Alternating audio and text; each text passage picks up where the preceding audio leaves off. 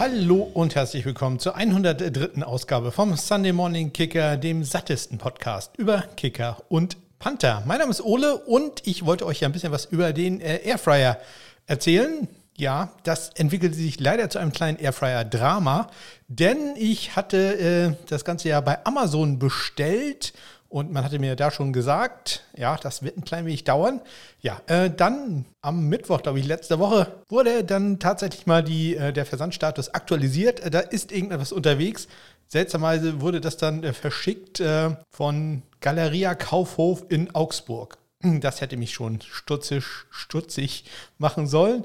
Ähm, ja, das Ganze kam dann am Samstag an, nachdem wir hier die ganze Zeit gewartet hatten, äh, immer auf die eine Straße geguckt haben, ob da DHL kam. Dann kam da DHL und äh, wir haben dann nicht bemerkt, dass auf der anderen Straßenseite noch ein DHL kam. Also wir haben die ganze Zeit zum falschen DHL-Ausliefertypen geguckt, äh, der dann gar nicht zu uns kam, sondern es klingelte dann plötzlich und das Gerät war da. Ich habe den Karton aufgerissen und es war nicht das Gerät, äh, was wir eigentlich bestellt hatten, sondern es war ein MaxMe-Gerät. Den Namen hatte ich noch nie gehört. Bestellt hatten wir das von Philips. Also, hm, das passte nicht ganz so. Hab dann mal nachgeguckt. Ja, das Gerät von MaxMe ist dann auch äh, deutlich günstiger als das von äh, Philips. Hat auch weniger Watt, also weniger Leistung gehabt. Also ja, wäre äh, kein guter Tausch gewesen. Hätte ja auch sein können, dass das irgendein Hightech-Supergerät gewesen wäre. Das hätte ich dann natürlich behalten, aber nein, das äh, Gerät war halt auch kleiner. Also, nee, das äh, ging dann unausgepackt äh, gleich wieder zurück. Und äh, das könnte jetzt sehr interessant werden, denn, das habe ich erst später gesehen, ich habe das zwar über Amazon bestellt, aber halt nicht direkt bei Amazon, sondern so ein Marketplace-Shop. Ja, der in China sitzt. Und ich tippe mal, die haben einfach bei Galerie Kaufhof in Augsburg äh, das Ganze bestellt, mir dann zuschicken lassen, in der Hoffnung, ja, wir machen ein bisschen Gewinn. Ähm, ja, der hat 130 Euro für so ein Gerät bezahlt, welches äh, wir jetzt aber für 90 Euro eingekauft haben. Ja, äh, vielleicht merkt er es ja nicht. Habt es leider gemerkt. Und jetzt wird es sicherlich sehr lustig werden mit der Rückabwicklung über Amazon. Da bin ich sehr, sehr gespannt, äh, wie das laufen wird. Also, hm, da fürchte ich fast, ist das Geld weg. Aber mal sehen. Ich halte euch auch da auf dem Laufenden. Das haben wir gemacht. Wir wollten das Ding ja trotzdem haben, also haben wir es neu bestellt. Diesmal haben wir es. einen anderen Marketplace, nämlich bei eBay, bestellt. Da lief gerade eine Aktion direkt von Philips, muss man sagen. Also wir haben es jetzt direkt von äh, Philips gekauft, ein paar Prozenten und noch einen Gutschein dazu und äh, Schub. Falls ihr Schub nicht kennt, dann sagt Bescheid. Gab auch noch ein bisschen was. Ähm, also dann haben wir fast das gleiche bezahlt wie bei Amazon, irgendwie 5 Euro mehr. Und was soll ich sagen? Wir haben das Ganze am Sonntag dann bestellt und das Gerät ist vor knapp drei Stunden angekommen und wir haben soeben, deswegen bin ich auch äh, gut genähert in diese Podcast-Folge reingegangen. Ähm, wir haben gerade ersten selbstgemachten Pommes probiert und die waren extrem lecker, leider nicht ganz knusprig. Also da müssen wir noch ein bisschen dran arbeiten. Ähm, ich denke, wir müssen da die Pommes noch ein bisschen mehr abtrocknen lassen. Muss die einmal so ein bisschen in äh, Wasser einweichen, damit die Stärke rausgeht und ich glaube, wir müssen da noch ein bisschen mehr Zeit investieren, um die trocken zu kriegen. Dann werden die auch super knusprig. Also, das äh, war sehr, sehr lecker und äh, garantiert könnt ihr den jetzt bei meiner Frau ahoynupsi.de auf ihrem Blog auch äh, tolle Rezepte für den Airfryer finden.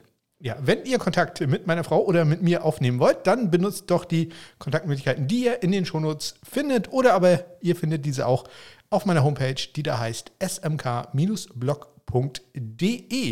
So, heute wird es eine extrem kurze Folge. Es ist wirklich hier nicht allzu viel passiert. Ich hatte auch arbeitsmäßig relativ viel zu tun, deswegen passte das ganz gut. Aber natürlich will ich euch trotzdem nicht vorenthalten, welche Neuigkeiten es äh, bei den Kickern und Panthern in dieser Woche so gegeben hat.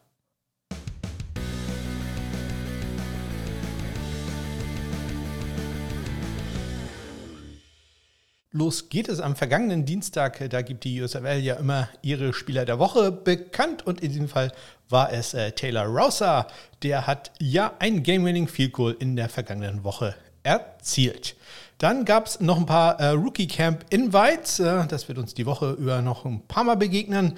Ähm, und zwar haben die Raiders äh, einen meiner Lieblingspanther eingeladen, Blake Hayes von den Illinois Fighting Illiner. Mein Panther Nummer 5, der Australier, ähm, durf, darf oder durfte, ich weiß jetzt nicht, an welchem Wochenende, am letzten oder an diesem Wochenende müssen ja die Rookie Camps stattfinden, darf da also vorspielen und auch die Raiders haben Nate Needham, einen Kicker von den Bowling Green Falcons, auch noch ins Camp geholt, also die sind da dann äh, vollzählig. Außerdem am letzten Dienstag fand in der Canadian Football League die Global und später auch die National Draft statt. Ich würde sagen, dazu komme ich dann später nochmal, um zu ein bisschen was in dieser Folge erzählen zu können. Am Mittwoch weitere Rookie-Invites. Sehr interessant. Diesmal äh, Simon Mattison, ein Däne, ähm, der bei Northwest, Northwest Missouri State, Go Bearcats, in der Division 2 gespielt hat. Der äh, geht zu den Cowboys, äh, wird da also vorspielen. Ich bin mir nicht ganz sicher, war nicht äh, Greg Sörlein auch bei einem so obskuren Missouri State College? Da muss ich nochmal nachschauen, aber der war auch, ich glaube, bei Western Missouri war der. Ähm, ja, also bei den äh, Cowboys geht man da mal wieder ein bisschen tief. Äh, Jim Fassel, der damals ja äh, Greg Sörlein rekrutiert hat, der scheint da insbesondere in Missouri ein paar Verbindungen zu haben. Ja, dann äh, ein Kicker, den äh, ich sehr äh, hoch hatte vor dem letzten Jahr, ist äh, zu den Buffalo Bills ins Rookie Camp eingeladen worden, nämlich Brandon Ruiz von den Mississippi State Bulldogs. Ähm, wie gesagt, hatte ich äh, relativ hoch angesiedelt bei mir im Jahr 2020. 2021 war er dann leider verletzt und hat nur 5 von 9 Field Goals gemacht. Also ähm, das freut mich dann sehr, dass auch er zumindest noch eine kleine Chance auf einen Profi-Job bekommt. Ja, und die Baltimore Ravens, die haben auch einen Kicker gebraucht fürs äh, Rookie-Camp, ähm, haben dann anscheinend keinen Rookie gefunden und haben dann Tristan Wiskano einfach eingeladen. Der hat also für ein paar Dollar dann da äh, vorkicken dürfen und äh, wahrscheinlich Jordan Stout ähm, ja, musste da eher präsentieren, wie gut er dann schon holden kann.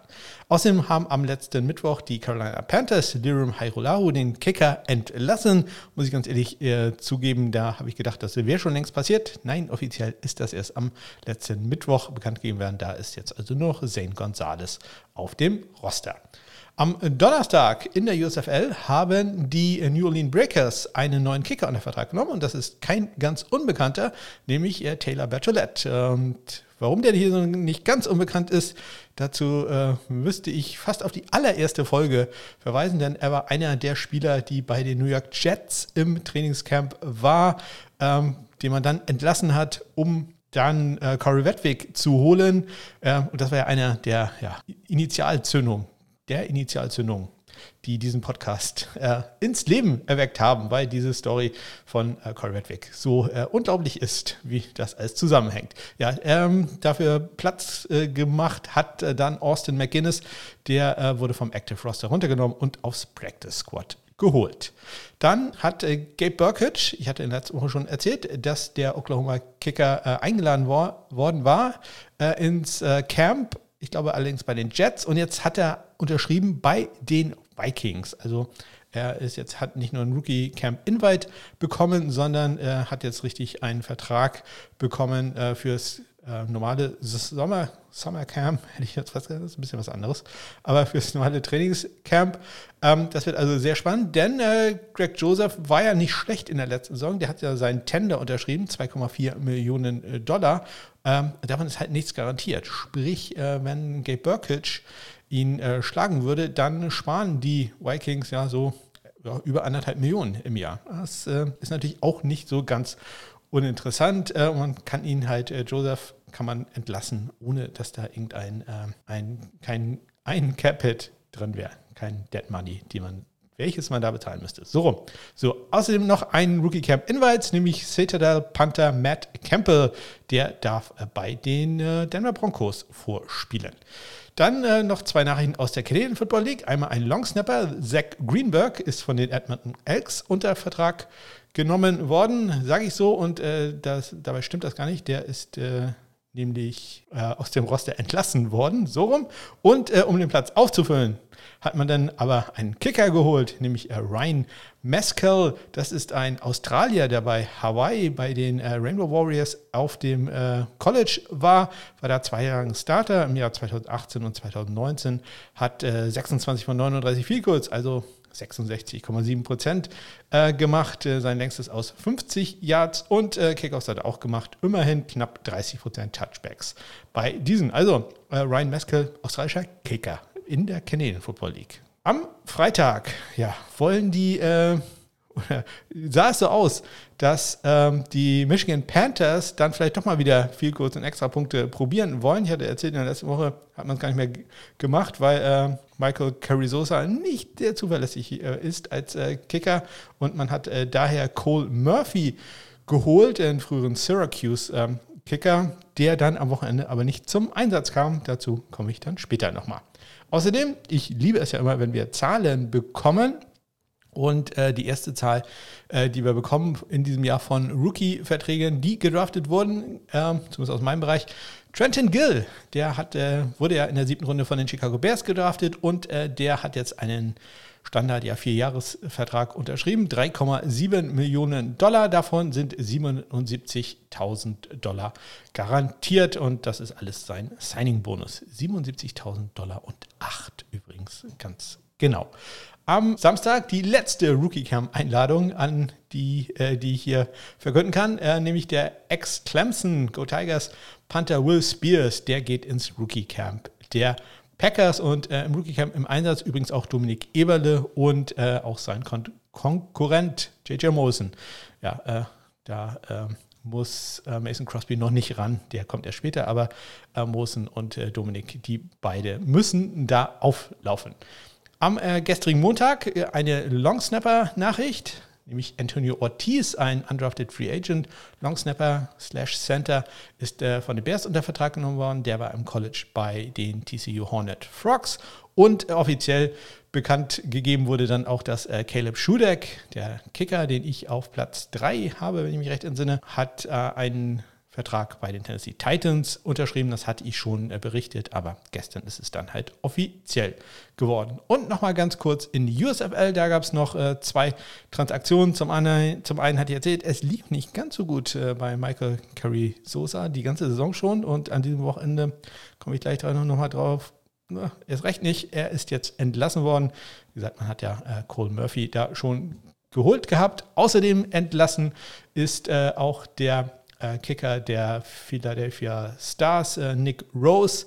Ähm, für den wurde jetzt äh, Austin Jones geholt. Austin Jones, der war bei Temple und Alabama auf dem äh, College. Rose hatte zwar das längste Field Goal in dieser Saison, in der USFL-Saison, 54 Yards, aber ansonsten hm, auch nicht viel getroffen. Drei von zehn bei Field Goals. Immerhin alle Extrapunkte. Zehn von zehn ist er da. Äh, und äh, Austin Jones am College, in den beiden Colleges, die er gespielt hat bei Alabama, allerdings äh, war er nur in einer ja, sehr eingeschränkten Rolle tätig. 48 äh, von 66 Field Goals hat er gemacht, knapp 73 Prozent. Das längste gerade mal in Anführungszeichen 47 Yards, 98 von 103 Extrapunkten waren bei ihm erfolgreich. Ja, und was war da los mit Michael Carrizosa? Das äh, schauen wir uns doch auch mal ganz kurz an. So, bevor ich äh, mit Michael Carrizosa anfange, ich glaube, ich habe gerade gesagt, dass Nick Rose bei den Philadelphia Stars spielt. Das ist natürlich nicht richtig. Der spielt bei den New Jersey Generals. Das äh, spielte der ist ja gerade entlassen worden. Also er spielte da. Äh, und äh, für ihn jetzt halt Austin Jones bei dem äh, Team aus äh, New Jersey, welches aber natürlich wie alle anderen Teams sich auch in Birmingham, Alabama befindet.